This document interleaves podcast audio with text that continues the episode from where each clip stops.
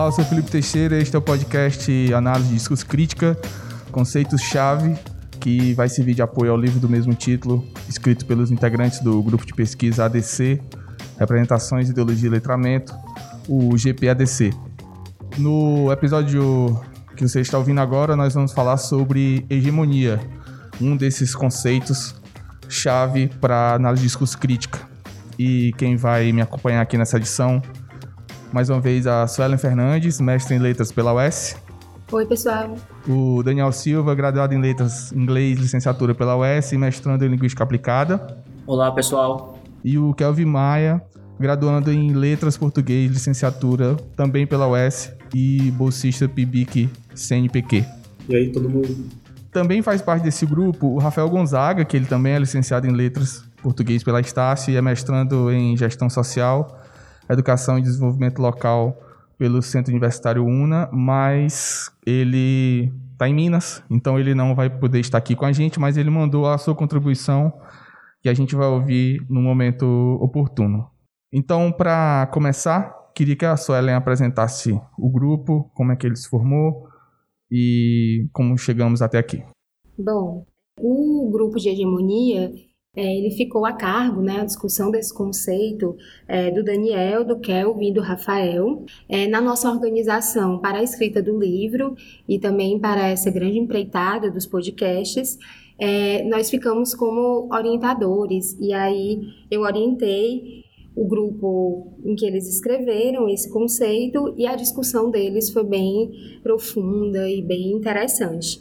O grupo do Daniel, do Kelvin do Rafael é um grande exemplo de como a confecção desse livro foi feita de maneira dialógica e tentamos colocar todas as pessoas que integram o ambiente acadêmico, né? Então nós temos mestrandos, graduandos e que isso na verdade faz com que além de diversa a discussão, ela também seja igualmente profunda, né? É, os autores desse conceito de hegemonia, dessa parte do livro, eles aprofundaram bastante os estudos e foram buscar em vários outros autores, né, para apoiar o conceito de hegemonia para análise do discurso crítica. Então, acredito que a discussão vai ser bastante interessante e não menos profunda e complexa, né, como o conceito bem trata.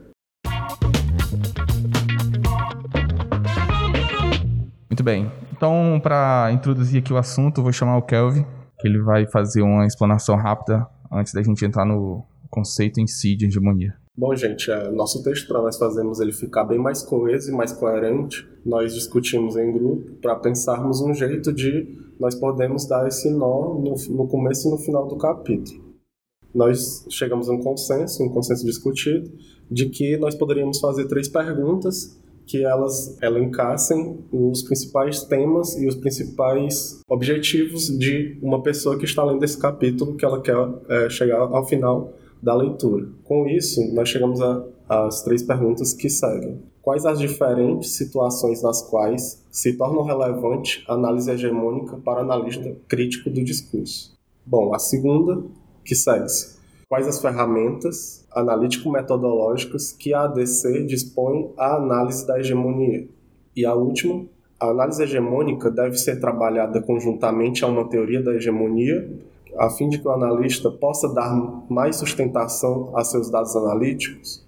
Esses três questionamentos nós objetivamos, a partir de agora, responder a todos e que, ao final desse podcast, não hajam dúvidas acerca de tais questionamentos a hegemonia, ela primeiro, ela vem da crítica, não somente pela própria análise do discurso crítico, que também vem da teoria crítica, mas de fato que a hegemonia, ela nasce no berço da escola de Frankfurt, porque é de fato quando os teóricos de Frankfurt vão, vão revisitar os textos marxistas, os textos que são da Segunda Internacional, os textos da Terceira Internacional, que cresce o, o querer de, de saber de como a hegemonia é constituída, não somente trazendo para campo o discursivo, o linguageiro, porque até então os teóricos de Frankfurt eles é, focavam bastante no sociológico.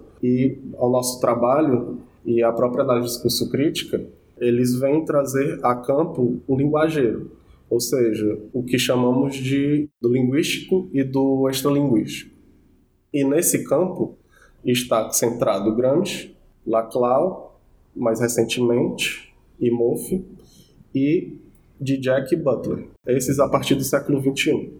Os objetivos de, de tal posicionamento epistemológico é de que sempre haja uma crítica acerca do que se fala, porque o posicionamento contra-hegemônico está sempre por vir. Não existe um paradigma correto ou um paradigma que vem para ficar. A questão da hegemonia chegou para justamente dizer que não, não existe nada que fica, existe o que vai mudando. O mundo é mutável, é, as coisas vão mudando, os paradigmas estão por vir e estão mudando a cada dia. Então, a hegemonia é justamente isso. Em termos mais é, teóricos, nós podemos dizer que, ontologicamente, a hegemonia muda a partir que os termos é, ontológicos também mudam com ela. Então é isso, a sociedade acaba mudando no decorrer que isso, que isso acontece. Então, Kelvin, a gente poderia dizer que a instabilidade ela é inerente à hegemonia, não é isso? Isso. De certa forma, o que nós podemos dizer é que a instabilidade poderia ser não um termo que possa ser trocado por hegemonia, mas que é algo que está sempre é, trazendo junto com a hegemonia. Ele constitui a hegemonia. Isso, é constitutivo. No entanto, na hegemonia há, há termos que que também fazem, fazem parte deles que, que não são instáveis, como, por exemplo, os traços históricos, é, os traços de grupo dom, dominante, porque a hegemonia, algo que os próprios teóricos não vão atrás de, de criticar, é que há um grupo hegemônico, há um grupo dominante. Então, isso é algo constitutivo também. Só uma questão sobre a, a teoria crítica. Pelo que eu entendi, havia enfim, a, a, crítica a essa questão da hegemonia e dos grupos que se permanecem e perpetuam no poder. Quando a gente vai analisar a hegemonia à luz da ADC, é onde entra o texto e o discurso. É isso? É, sim e não, pois é, mesmo fora da, da análise de discurso crítica, o discursivo o linguístico ele é tratado, não de forma a ser analisado somente o linguístico e o extralinguístico, como o Fergus chama. Porque, por exemplo, é, quando chegamos em, em Dijak, Dijak ele trata do, da violência linguística, mas quando ele vai tratar as análises, ele não fala somente do verbal, ele não fala somente do, do semiótico, do semiolinguístico. Ele trata de traços desde do, do histórico mesmo, para tratar sobre como essa violência linguística é atribuída a hegemonias.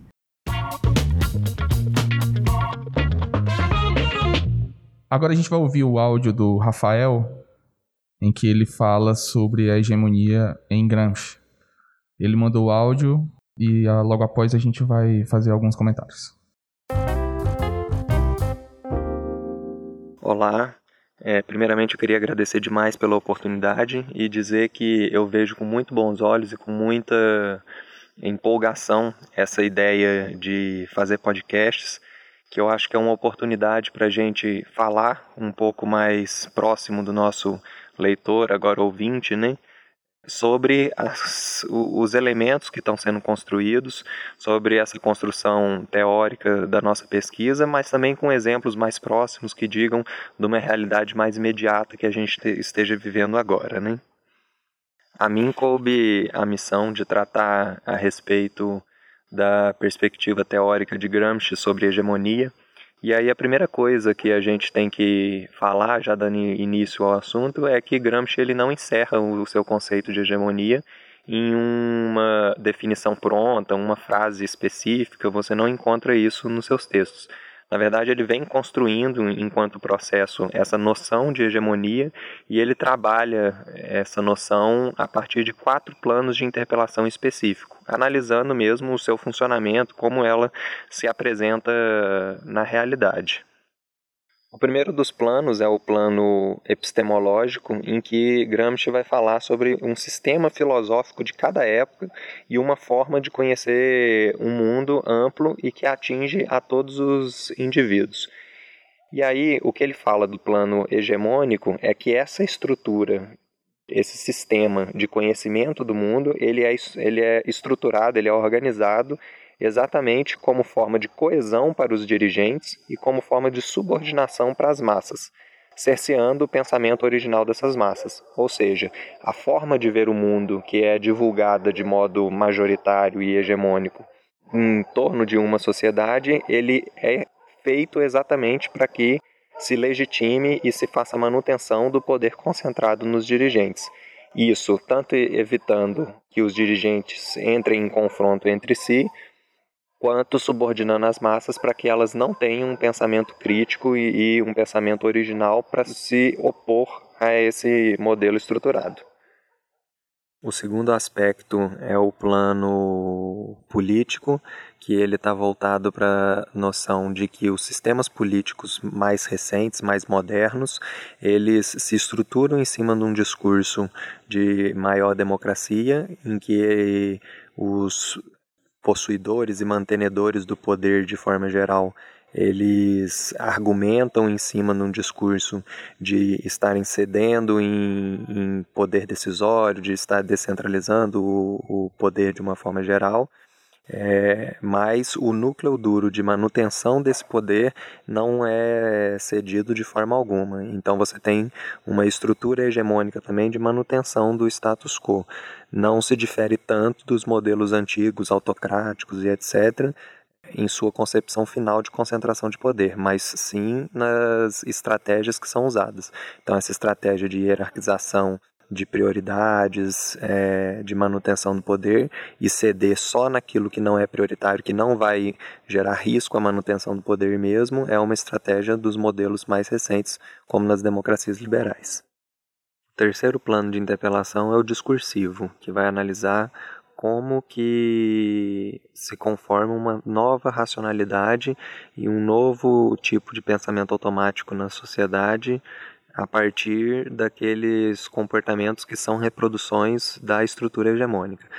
Por mais que potencialmente os indivíduos eles guardem consigo a possibilidade de livre escolha, de pensamento a partir da própria consciência e etc., quando no bojo social é, diversos comportamentos são reproduzidos segundo uma lógica hegemônica, vão se conformando leis é, não necessariamente positivadas em texto, né, mas normas sociais de conduta, de funcionamento, que são seguidas de modo acrítico e de modo automático, tudo em prol da manutenção do bom convívio social e da ideia de subordinação às leis de uma forma mais ampla, né, sem questionar o conteúdo dessas normas que estão estruturadas.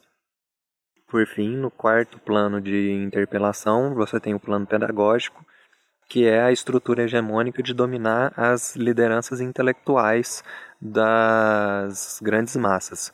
Como não seria possível a dominação ocorrida de forma molecular, que a gente chama, ou seja, indivíduo a indivíduo de modo específico, você domina e você faz com que as lideranças das grandes massas elas reproduzam o discurso hegemônico para você aumentar exponencialmente o alcance desse discurso hegemônico. O uso desses quatro planos de interpelação permite a gente analisar algumas situações, inclusive bizarríssimas, que acontecem no Estado brasileiro. Um exemplo que eu gosto bastante é o exemplo dos bancos. Os bancos, no plano político, eles se submetem a determinadas regras do sistema financeiro nacional, emitidas pelo Banco Central e outras autoridades monetárias, então eles cedem numa parte que não é essencial para manter o seu poderio. A manutenção do seu poderio é, decorre de uma composição do plano epistemológico, em que as premissas adotadas são as premissas do livre mercado, são as premissas liberais de um modelo econômico baseado na lógica liberal e do livre mercado. Isso é reproduzido de modo automático e se conforma enquanto regras no corpo social, e aí você tem um controle do plano discursivo, e você tem, por fim, um controle pedagógico, porque quem fala sobre economia, quem fala sobre política monetária, etc., são exclusivamente os economistas que são formados para isso e aí reproduzem, muitas vezes, inclusive economistas progressistas, algumas premissas liberais tradicionais, né, clássicas do livre mercado que são absurdas. A mais bizarra delas, e que eu gosto de falar exatamente por ser pouco falada e por ser muito bizarra, é a política monetária adotada no país. Os bancos, quando eles recebem depósitos de poupança, investimento dos, dos poupadores, eles estabelecem o que a gente chama de sobra de caixa.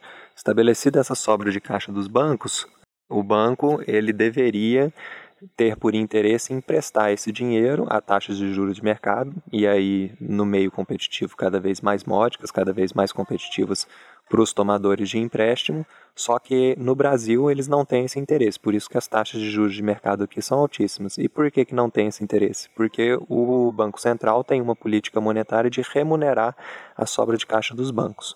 Quando o banco forma uma sobra de caixa vultuosa, o Banco Central compra esse excesso de dinheiro que foi depositado no banco e remunera diariamente os bancos por esse excesso. Então o banco não tem interesse nenhum de emprestar.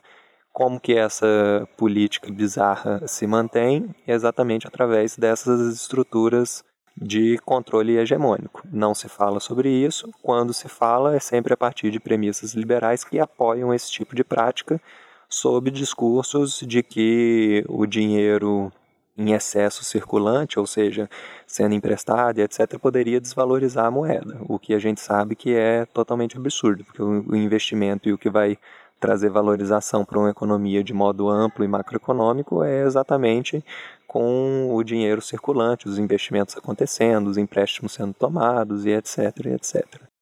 Interessante também que usar o exemplo econômico para tratar sobre a perspectiva gramsciana já dá abertura para a gente tratar das principais críticas a ele.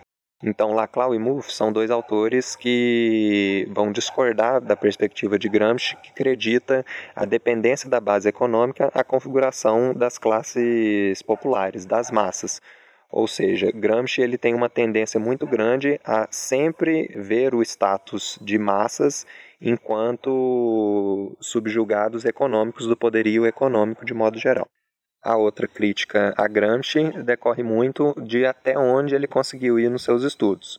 Então, Butler, Laclau e Zizek, eles discutem muito como será alcançado o consenso efetivo, o consenso profundo, o real consenso entre os sujeitos. Porque a luta hegemônica acaba por interpelar também com a ideia de universalização daquele consenso pobre, de um consenso que não é autêntico do ponto de vista da livre escolha, que é aquilo que Gramsci discute no plano discursivo de interpelação. E é aí que entra a necessidade da interdisciplinaridade como forma de aprofundar essas perspectivas mesmo. Então, Gramsci já fez um grande avanço e é a partir dessas novas visões, dessas novas perspectivas, dessa interdisciplinaridade que a gente tem a possibilidade de aprofundar o nosso entendimento de mundo e, com isso, as possibilidades de luta contra essa estrutura hegemônica que se reproduz e que se fortalece a cada dia e que a gente consegue perceber na nossa realidade muitos retrocessos do ponto de vista das lutas democráticas.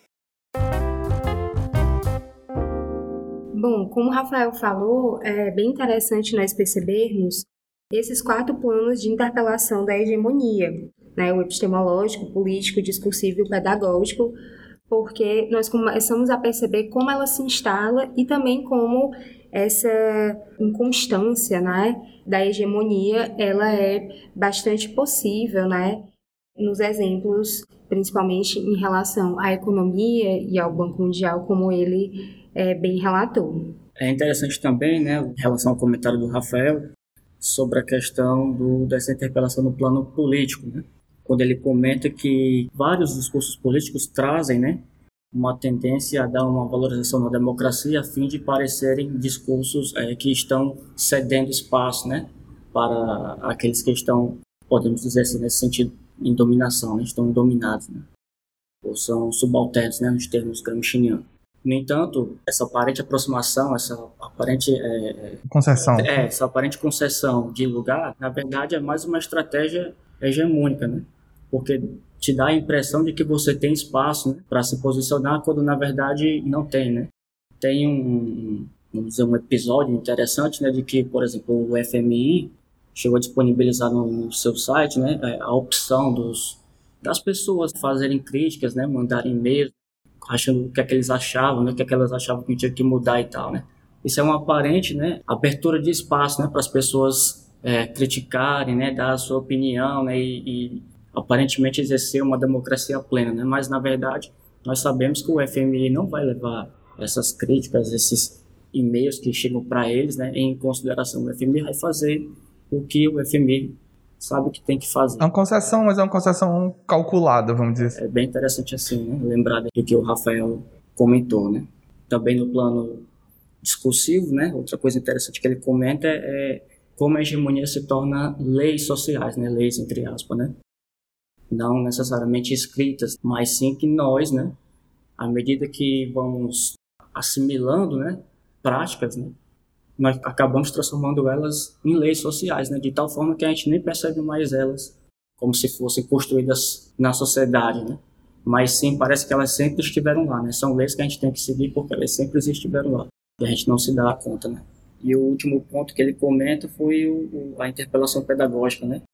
da hegemonia como uma, uma tentativa de liderança também intelectual né? sobre os indivíduos né, extremamente necessária, porque seria inviável né, conseguir a hegemonia se tivesse que tratar de indivíduo por indivíduo. Sai muito melhor é, ter uma dominação intelectual sobre o, os sujeitos, né, que fica muito mais fácil obter essa hegemonia né, dentro da sociedade.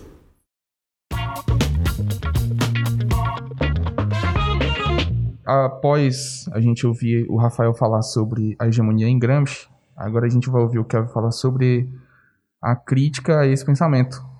Como os autores que vieram após vão ler Gramsci e, enfim, expandir esse pensamento. Bom, a crítica a Gramsci, vindo de Laclau e Mouffe, eles vêm praticamente do ponto que alicerçado, primeiramente, do que nós chamamos de antagonismo, certo? O que é um antagonismo nos termos da Luxemburgo, né? Nós podemos chamar que os antagonismos sociais seriam dois pontos, né? Dois polos, o nós e o eles. Ainda em Gramsci existe esse nós contra eles, mas já em Laclau e Mouffe eles veem esse nós contra eles não como dois polos de uma mesma moeda, né? não algo dialético, mas algo articulado. Dois polos, eles são, de certa forma, somente discursivamente, eles se, se opõem como antagonismos, mas é, alicerçados em pensamentos com base hegemônica. Por quê?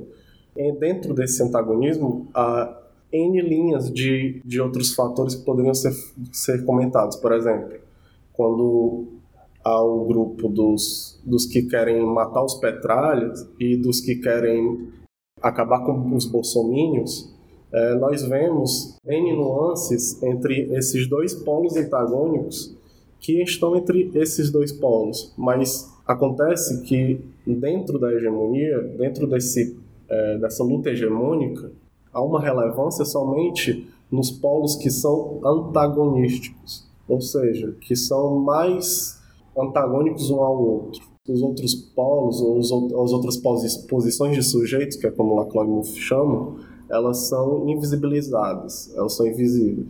Então, isso é a hegemonia para Laclau e Mouffe, mas de certa forma ainda há uma crítica a Gramsci. Chegando mais à, à, à, frente do que é a crítica de fato a Gramsci, é que Gramsci ele tem um fundamento muito alicerçado no que é o economicismo, ainda, ainda marxista. Porque em Gramsci você precisa, para tratar dos blocos históricos, também ter como base o capitalismo, e nesse capitalismo há sempre a dominância dos mais ricos. Não importa o bloco, o, o bloco histórico, não importa de onde ele seja. Por mais que há essa contingência histórica, ainda há o fundamento economicista. Então, de certa forma, ainda há certos ainda certos travamentos a essa teoria da hegemonia em Gramsci que Laclau e Murphy é, apontam. Não como algo para destruir Gramsci, mas sim como um apontamento que, não, Gramsci é, é um filósofo político e um teórico altamente inteligente. Ele revolucionou o que é hegemonia, mas ele ainda pode ser radicalizado. É esse ponto. E sobre o, o século XXI, né? Você falou sobre esses tons de cinza, vamos dizer assim, entre os polos antagônicos. Em Gramsci, ele só considerava esses polos antagônicos e a crítica vai considerar os, os tons de cinza, essas nuances, é isso? Sim, Felipe, é isso mesmo. Beleza. Um exemplo que é muito forte para nós tratarmos esse, como esse economicismo acaba travando, nós vemos algo que aconteceu com o, as religiões de matrizes é, africanas. Né? Em 1889, nós tivemos a nova Constituição, ou seja, o político e o epistemológico, de certa forma, foi traçado, foi, foi retraçado, foi refeito. Mas ainda existia no, no jurídico leis, artigos que tratavam as religiões de matriz africanas como um tipo de crime. Né? Mesmo que o Estado fosse laico na, na nova Constituição, o jurídico ainda tinha leis que trazia as religiões de matriz africanas como algo criminoso. Ou seja, todas as, as obras de arte que tinham na, com base nessas religiões, elas foram é, apreendidas e elas só foram de fato soltas somente no ano de 2020, em setembro. Isso nós podemos notar o quê? Que os antagonismos sociais, eles permanecem ainda que a hegemonia do ponto de vista jurídico, do ponto de vista político, do ponto de vista epistemológico mude. Por quê? Porque há pontos do antagonismo que estão além do que é racional. Há pontos do antagonismo que são psicanalíticos, que são extradiscursivos, que são é, cognitivos. Então, há algo muito além que não de fato está fundamentado no economicismo ou no, ou de fato no racional. Isso tem a ver com aquilo que o Rafael falou, que o Daniel comentou depois, essas leis não escritas? Isso. Costumes, né? Que mesmo que, beleza, tem a lei lá colocando, a gente, na Constituição, o Estado é laico, mas o costume nunca foi esse. Essas subversões, essas coisas que a gente diz, poxa, isso não tem nada a ver, isso não faz sentido, é hegemonia. Na inauguração do novo século, século XXI, os teóricos de Jack, Butler e Laclau, eles lançaram um livro que se chama Contingence, Hegemony and Universality. Né? Hegemonia, contingência e universalidade.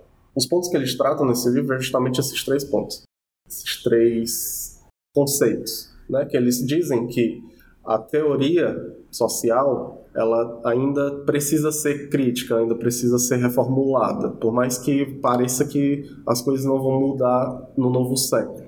Mas eles trazem justamente isso a ponto. O principal ponto desse livro é sobre os consensos, né? Nos linguageiros, né? Que nós chamamos os consensos tratados no paradigma da linguagem. Bem, o ponto que a teoria da hegemonia do novo século vem a tratar nesse livro é como, e eu repito de novo, porque o, o nosso orientador, o Bergoglio, ele gosta muito de, de, de, falar sobre isso. O como. É isso que a, que a hegemonia e a própria análise de discurso crítica vem saber sobre a hegemonia. É o como. Como os consensos são estabelecidos, certo? Não é tratar do porquê os consensos foram estabelecidos não é tratar é, as consequências dos consensos estabelecidos, é, é, como, como esse processo de estabelecimento de consensos são ancorados socialmente, através da linguagem. Sempre através da linguagem. É, além disso, esses três teóricos super famosos, eles tratam de três pontos totalmente diferentes. Cada ensaio do livro é um criticando ao outro. A Butler, ela trata da questão linguageira da performatização corporal, que ela é muito criticada por isso. O Dijak, ele trata da violência linguística, e o Laclau, ele trata do, da soteria do discurso, né? ou seja, do discurso como uma forma de hegemonia é, por si só. Para isso, né, nós podemos ver como cada um pode ser complementar dependendo do que o analista crítico do discurso queira tratar. Por exemplo, se ele quer tratar de pontos que tratam em nuances do corpo, em nuances do gênero, em nuances de identidade, nós podemos trazer Butler, a sua teoria, para diálogo. Se vamos tratar de violência linguística, de violências, é, por exemplo, manifestações da Dilma de 2016, nós podemos trazer Jack para conversar. Se nós vamos tratar do discurso no político em si, ou no discurso, nas articulações políticas, nós podemos trazer Laclau. Então, enquanto Gramsci ele trata dos quatro pontos que são o epistemológico, o político, o pedagógico e discursivo, há novos teóricos que tratam também de suas questões próprias, de suas, das questões que mais lhe, lhe trazem atenção e assim o analista de discurso também possa procurar né, as questões que mais lhe chamam atenção também.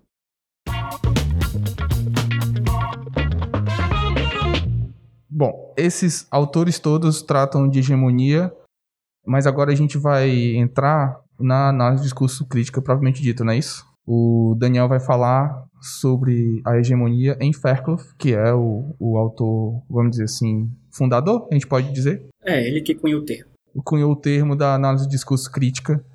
Então, vai lá, Daniel. O primeiro aspecto que eu gostaria de tratar né, é o fato de que a ADC adota uma perspectiva de estudos da linguagem que faz um estudo dialético, no sentido de que entende que existe uma relação dialética entre discurso e, e sociedade. Ao fazer isso, a ADC quebra com qualquer perspectiva que pudesse fazer associações arbitrárias né, nas relações, por exemplo, entre é, significados e proposições. Essas relações não podem ser consideradas dentro da ADC arbitrárias, porque para a ADC elas podem ser explicadas socialmente, né? E podem ser explicadas através das relações sociais e, consequentemente, pode ser explicado também através do conceito de, de hegemonia, né? Por que que em determinadas situações, né, se nós temos um, um leque imenso de palavras para se utilizar, nós utilizamos X e não Y, né? Essas escolhas é, discursivas não são arbitrárias, né? Elas são construídas socialmente, né? Então, algo que é recorrente, que é comum nas nossas práticas discursivas, acabam sendo assimilados por nós e nós acabamos sempre é, utilizando né, determinados recursos linguísticos e não outros. Esse é o primeiro ponto nessa questão da, da, da não arbitrariedade nas relações de significado e proposições.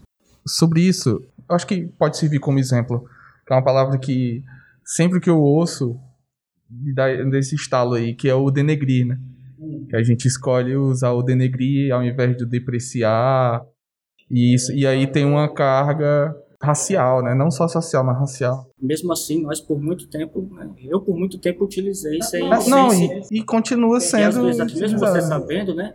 você for, assimilou de tal forma que você cai, né? Você cai nessa armadilha Isso, e acaba reutilizando novamente. Exatamente. Né? É, outra questão da ADC é que ela está muito vinculada à, à, transformação social, né? É uma coisa que a ADC busca, né? Não à toa o Fairclough escreveu um livro com o título Discurso e Mudança Social. Né? E se a gente for conectar isso com o conceito de hegemonia, cai muito bem, né? Porque, como a gente vai ver mais, né? lá na frente, né? É, é a estabilidade da hegemonia, é constatar que existe uma relação hegemônica de poder, mas que também essa relação é, é instável, está sempre ali envolta em lutas hegemônicas, que dá um, um, um direcionamento para mudanças, né? Ou seja, existe a possibilidade de mudanças, de, de, de transformação, né? Então, é nesse sentido de que a ADC está ligada a uma prática de transformação social. Fairclough, quando vai fazer essa relação entre discurso e, e hegemonia, ele estabelece duas premissas muito importantes. Né? A primeira premissa é de que tanto a hegemonia quanto a luta hegemônica, elas têm o seu nível discursivo. Né? Elas têm um nível do discurso e, portanto, elas podem aparecer nos textos, tanto a hegemonia quanto a luta hegemônica. Né? Ou seja, você pode é, encontrar traços dessa hegemonia em, em outdoors, em textos, em livros, em programas de jornais, nas falas do cotidiano, né? Você pode encontrar esses traços hegemônicos, né? Assim como da luta hegemônica, né? Que são os discursos que tentam né? se contrapor à hegemonia é, é, predominante daquele, daquele momento, né? daquela época. A segunda premissa, né, meio que consequência da primeira, diz respeito ao fato de que os grupos dominantes necessitam ter uma capacidade de criar ordens de discurso e práticas discursivas que sustentem a sua própria hegemonia. Né?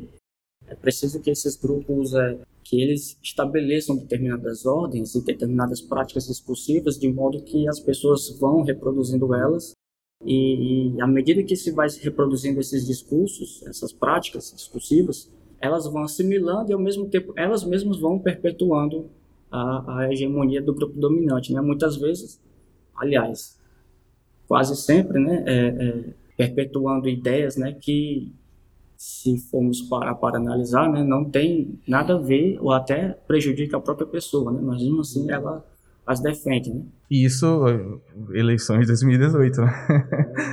foi, o, foi o que a gente viu acontecer. Você vê é, trabalhadores, né, que por algum motivo defendem, inclusive, por exemplo, ser terceirizados, né, é, terceirização, né?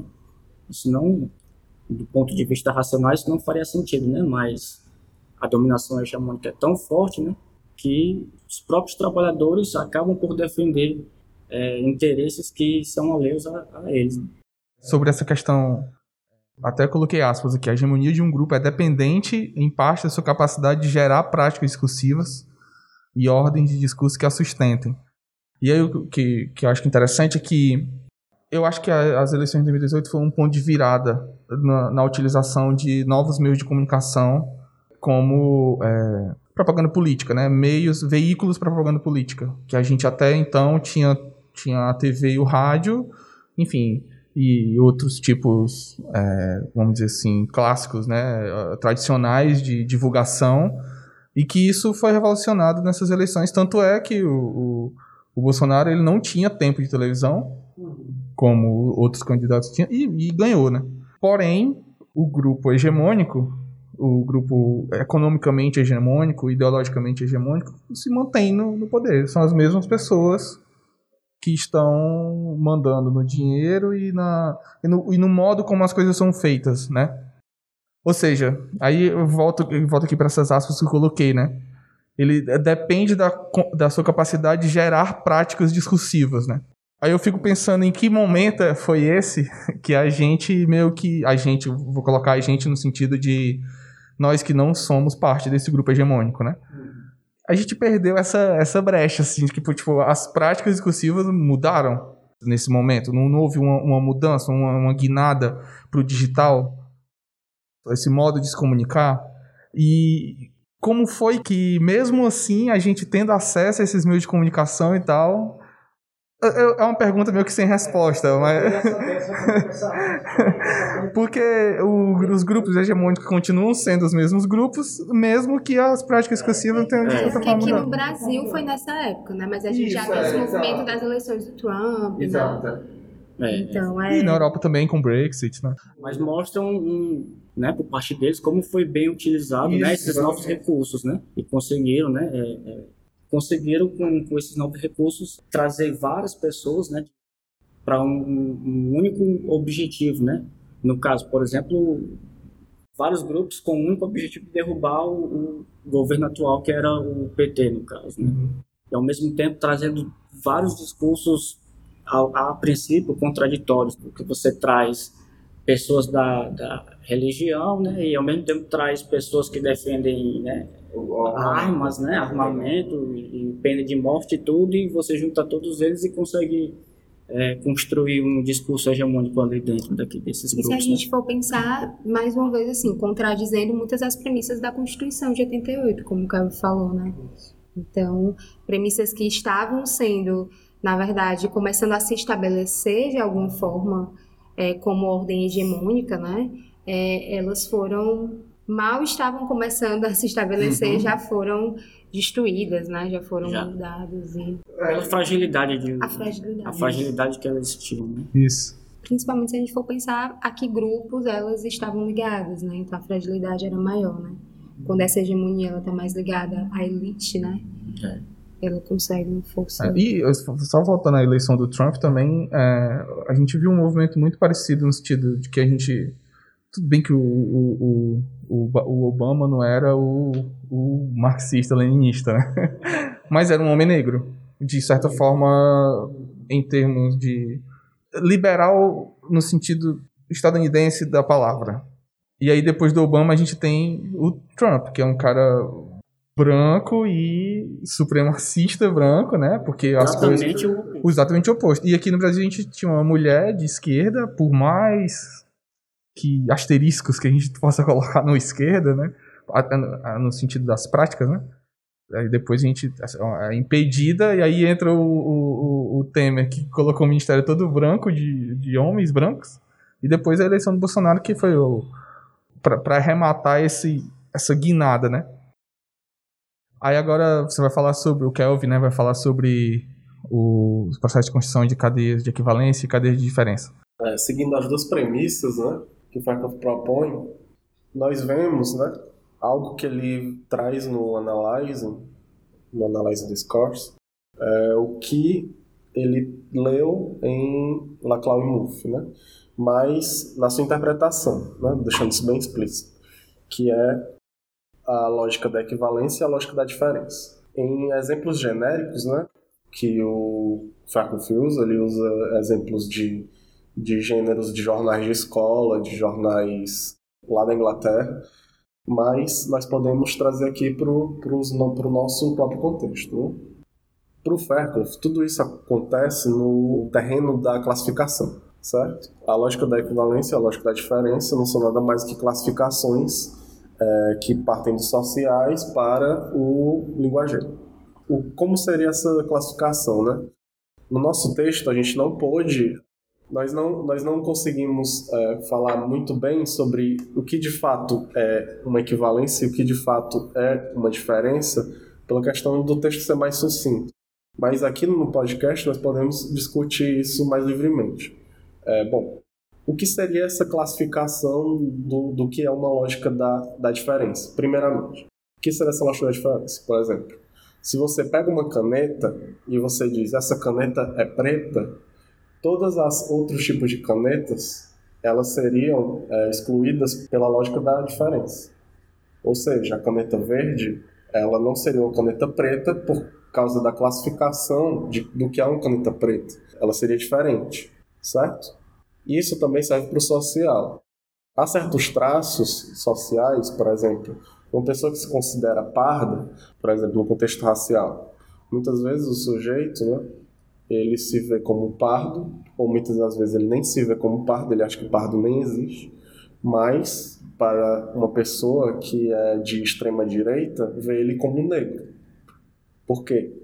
Porque para o esse extremista de direita, ele vê que o que não é branco, pela lógica da diferença, seria negro. Não teria o de fato essa nuance do que é pardo não teria de fato uma nuance do que é do que não é negro e do que não é branco. Isso é bem simplista mesmo, essa é a ideia. So, só sobre a lógica da diferença, vejam Bacurau que é. tem uma explicação ótima sobre isso. É, como seria a lógica da equivalência?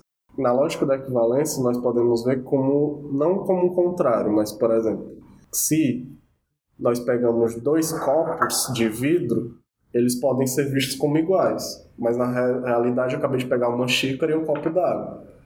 Mas, se nós pegarmos apenas o traço que eles são copos de vidro, eles são equivalentes, certo?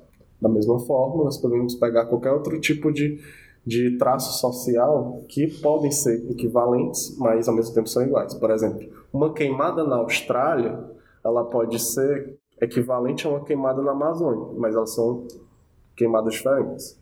Quais são os traços que, de fato, são classificados socialmente e linguísticos para que eles sejam considerados equivalentes? É isso que o Fairclough vem tratar. É disso que ele vem tratar. Ele vê isso como uma classificação é, vindo do social para o linguageiro. É isso. Então é como sobre essa lógica da equivalência, quando os, as pessoas que são contra as cotas dizem que as cotas deviam ser só sociais. Se a justificativa é social, então a cota devia ser racial, é social e não racial. Ou seja, está colocando é, em equivalência, né? E essa equivalência e essa diferença é muito, é, como eu posso dizer, perigosa, porque ela deixa invisibilizado, né? Vamos, vamos tratar dessa palavra, né, como um ponto-chave. Ela deixa invisibilizado certos nuances do que poderia ser equivalente não é, do que poderia ser diferente e muitas vezes não é. Porque por conta dessa classificação, o que poderia estar dentro do mesmo grupo acaba, acaba sendo visto como antagônico, como é, algo a ser batido, algo a ser derrubado. Beleza. Agora o Daniel vai continuar sobre a hegemonia em Fairclough e agora vai entrar em dois pontos, esse da liderança, dominação e a instabilidade e o consentimento, que quando eu tive acesso, a primeira vez que eu li sobre isso, para mim tudo fez sentido. Todo mundo, tudo se iluminou. quando eu li sobre esse consentimento e a instabilidade da hegemonia. Vai lá. É, pois bem, a hegemonia está ligada a essa questão da liderança e da dominação né, de um grupo sobre o todo, né? da ideologia de um grupo particular que passa né, a universalizar essa ideologia particular dentro da, da, da sociedade. Né? Isso só é possível porque as massas sociais, né, as massas da sociedade absorvem esse discurso, essa ideologia de forma espontânea. Né? Então existe um consentimento, um consentimento desse, desse, desse discurso que, na verdade, é particular de um, de um determinado grupo. Né? um determinado grupo que nós sabemos que é o grupo dominante economicamente, né? É o grupo que domina economicamente, apesar de ser quantitativamente menor, mas é ele o que, que domina, né? Devido a sua é, seu prestígio econômico dentro da sociedade, né? Mas também vale lembrar que esse consentimento ele nunca é conseguido de forma é, plena, né? Absoluta. Daí a instabilidade, né? Há sempre um espaço, né, para que esses discursos sejam contestados, para eles que para eles serem criticados, né? E há sempre um espaço para a luta hegemônica, né, para o discurso contra-hegemônico, né? É nesse sentido que a gente diz que a hegemonia só é obtida parcialmente e temporariamente, né? nunca na sua plenitude. Que se eu fora, nós nem estaríamos aqui fazendo esse podcast, né, tratando desse assunto, né, porque a gente nem perceberia como tal, né. Uhum. Nesse sentido que a gente diz que a hegemonia é instável, né, tem um, um caráter de instabilidade né, dentro dela. Né? Então, são duas coisas que caracterizam muito bem a hegemonia: o consentimento daqueles que são dominados e a sua instabilidade, né? E essa instabilidade, né, a gente pode explicar já entrando já no, no outro ponto que diz respeito à criatividade dos sujeitos, ou ao sujeito não assujeitado, né? que é um, um, uma perspectiva muito cara para DC, né? Para qualquer analista do discurso, né? de que os sujeitos eles não simplesmente absorvem os discursos que estão no ar da, pela sociedade, né? pairando no ar, mas eles podem sim é, contestar esses discursos por, por N motivos. E Nesse sentido, né, uma das um dos objetivos da ADC é desvelar esses discursos hegemônicos, né, mostrar, olha, esse discurso que aparentemente parece ser algo natural, parece que sempre esteve ali, na verdade ele tem é, uma relação de poder aí, né, uma relação assimétrica de poder aí que a gente não percebia, né? A gente não percebia, mas que você pode perceber e você pode refletir, né? Sobre esse determinado o patrão, discurso. O patrão te chama de colaborador. Inclusive a palavra colaborador na história, né? Quem colabora é quem colabora com o inimigo, né? O, Exatamente. Quando você colabora, você está colaborando com o inimigo, né? O Ferco foi um, um, exemplo muito bom aqui do nosso próprio terreno brasileiro, que um outro texto também usou, é a Marcha das Vadias. Né? A classificação vadia, no termo, não posso dizer denotativo, é considerado algo ruim né, para o feminino. enquanto, né, quando um grupo de mulheres se ressignificam esse, essa classificação, esse é, termo, ele torna um discurso hegemônico com um discurso contra-hegemônico. Né? Ele vai de contra isso. Então, de fato, isso há o, de, o criativo do que é no no, entre os sujeitos para o fé. Né? A estabilidade, de fato, a mudança social. E aí eu acho que é nesse momento que tanto o conceito de hegemonia, esse conceito de um sujeito criativo, ele se liga a essa perspectiva é, principal do Fairclough, que é a de mudança social. De mudança social, né?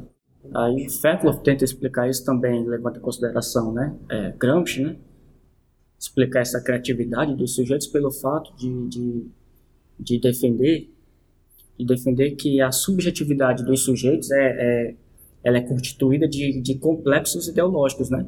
Nós somos atravessados por uma gama de, de ideologias, né?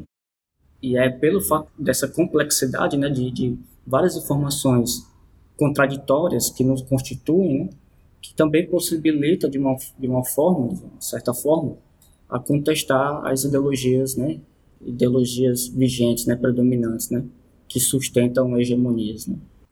Para finalizar, como a gente já comentou anteriormente no, no início do, do, desse podcast, é, a hegemonia, a luta hegemônica tem um, uma dimensão discursiva, portanto textual, pode ser encontrada textualmente, né? E é a partir dessa perspectiva que que Fairclough defende que as análises de discurso crítica que leve em consideração questões hegemônicas devem tentar casar a sua análise com o conceito de intertextualidade, né?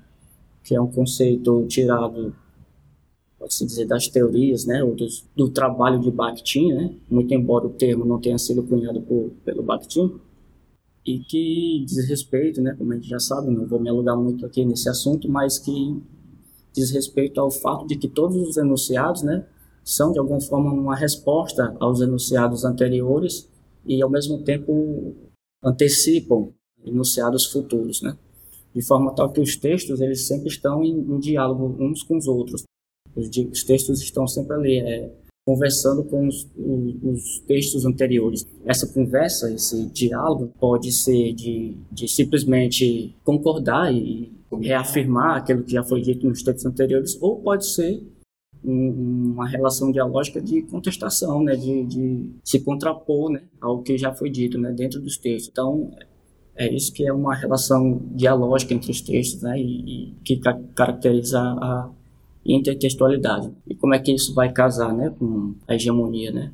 Ferkoff lembra né, que esse movimento de diálogo entre os textos né, é muito criativo, né, porque abre espaço para criar novos discursos. Né? À medida que, você, que, que os textos vão é, respondendo, criticando textos anteriores, né, novas possibilidades de se interpretar o mundo vão, vão surgindo. Né? E é nesse sentido que a gente diz que esse conceito de intertextualidade traz um, uma criatividade, né? Uma criatividade discursiva, né? Porém, essa criatividade discursiva ela é limitada, né? Ela não é completamente aberta, ela é limitada por questões de relações de poder dentro da sociedade e por questões de restrição né? social, né? Você não pode dizer tudo, né? Há um, como é que eu posso dizer? A ordem dos discursos, né, que nos guiam a nossas práticas discursivas, né, que guiam, restringem nossas práticas discursivas, né, então há uma limitação. Né. Nesse sentido, né, é que o conceito de hegemonia aparece para explicar essas limitações. É nesse sentido que o conceito de hegemonia vai casar com a, a intertextualidade, né, que é para nos explicar como que ocorre, né, quais são essas limitações, de onde vêm essas limitações, né, da nossa criatividade, né.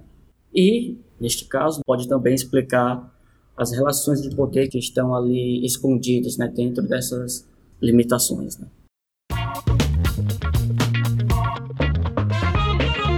Muito bem. Então, agora para a gente vai responder aquelas perguntas que a gente fez lá no, no começo. Então, Kelvin, quais as diferentes situações nas quais se tornam relevante a análise hegemônica para o analista crítico do discurso? Bom, como nós discutimos no decorrer do podcast, as situações em que a análise hegemônica é de fato relevante para o analista do discurso crítico é quando há uma abertura para o discurso contra-hegemônico. Ou seja, no momento em que o hegemônico existe e para ele há sempre uma contra-resposta, há sempre um, um momento de instabilidade que possa vir a diálogo, essa situação relevante a qual o analista do discurso crítico deve estar atento a, a ver. Por exemplo, quando nós vemos é, os documentários que a Globo trouxe, né, nos Jornadas de Julho de 2013, no Brasil, trazendo em equivalência com o Maio de 68, nós podemos ver, de fato, todas as, as questões, as intenções hegemônicas que a Rede Globo trouxe em questão de equivalenciar o Maio de 68, que foi as revoltas da da liberdade feminina, da liberdade racial na, na, nas Américas e colocar isso como o contraponto ao petismo né, aqui no Brasil. Então, de fato, nós podemos ver um discurso hegemônico que, até certo ponto, pode ser considerado contra-hegemônico, tendo em vista de que o PT, naquele momento, era a hegemonia da época. A gente vai falar lá em ideologia sobre isso, que é meu minha grande dúvida sobre ideologia é isso. Se nós temos, tínhamos um partido de, vamos dizer assim, mais caracterizado como de esquerda no poder, e aí a gente tem esse movimento da grande mídia, é um movimento claro, né? Todo mundo não, não, não é um segredo contra esse esse governo onde está a ideologia aí? Porque para Fairclough a ideologia não é necessariamente negativa. Então, o que é que é ideológico aí? É o governo ou é a, a manifestação contra o governo?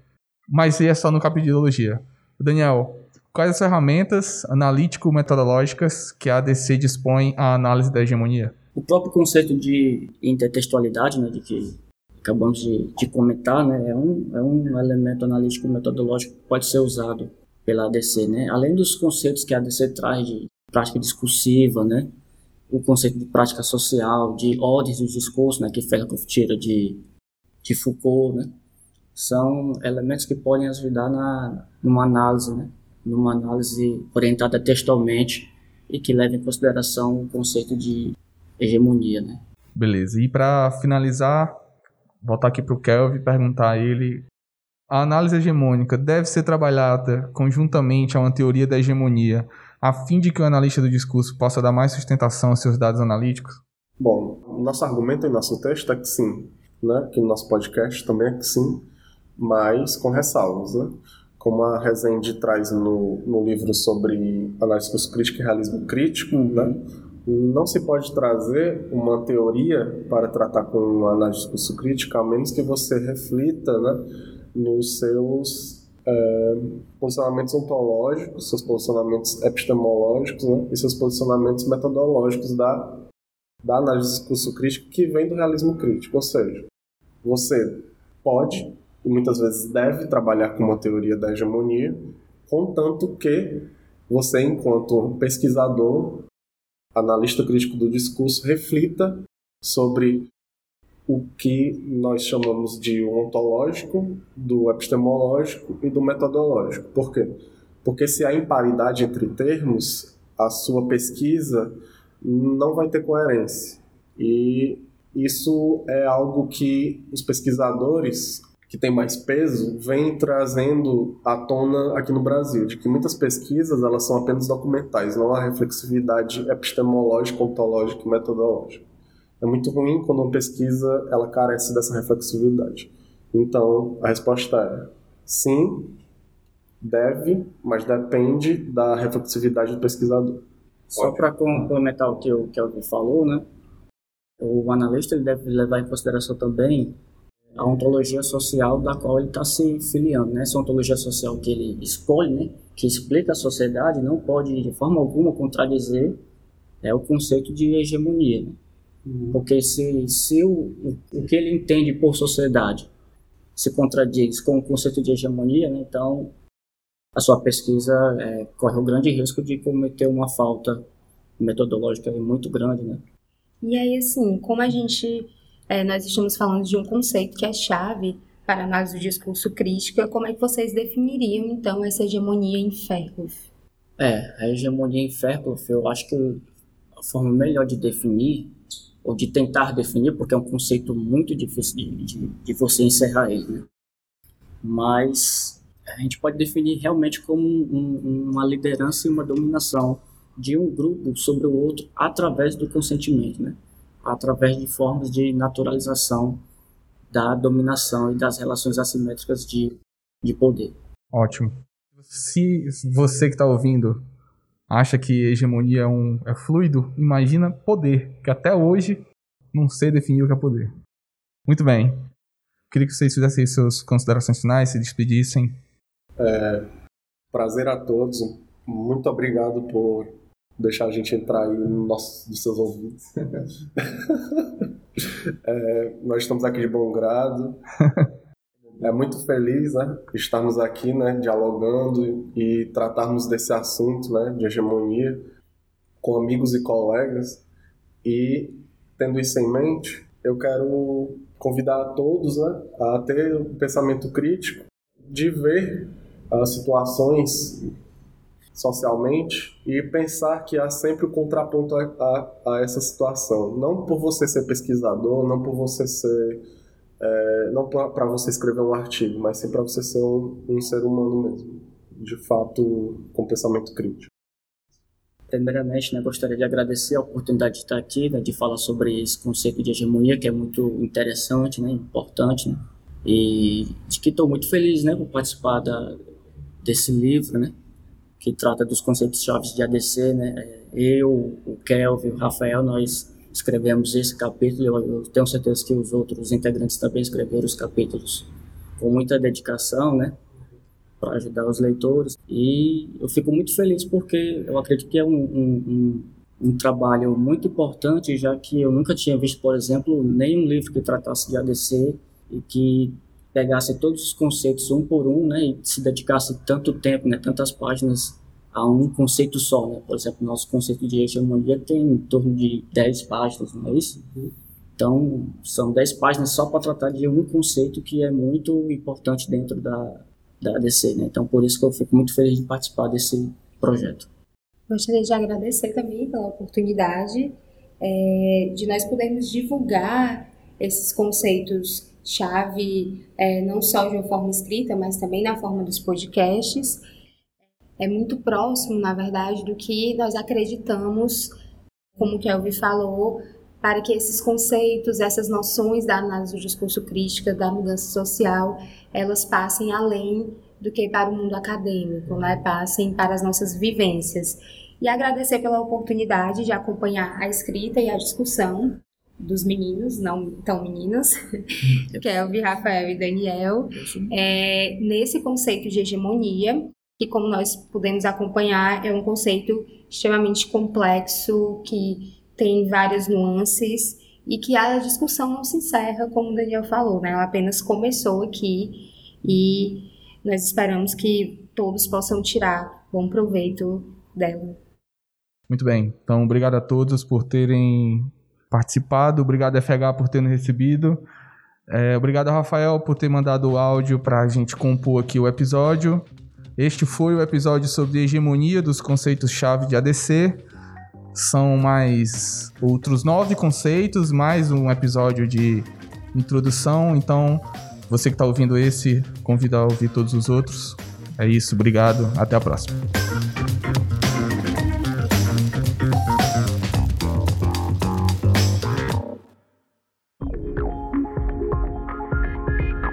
Este podcast é uma realização do grupo de pesquisa Análise de Discurso Crítica, Representações, Ideologias e Letramentos, o GPADC, da Universidade Estadual do Ceará, e produzido pela Etc. Podcasts Acadêmicos em parceria com a 20 a 20 produtora.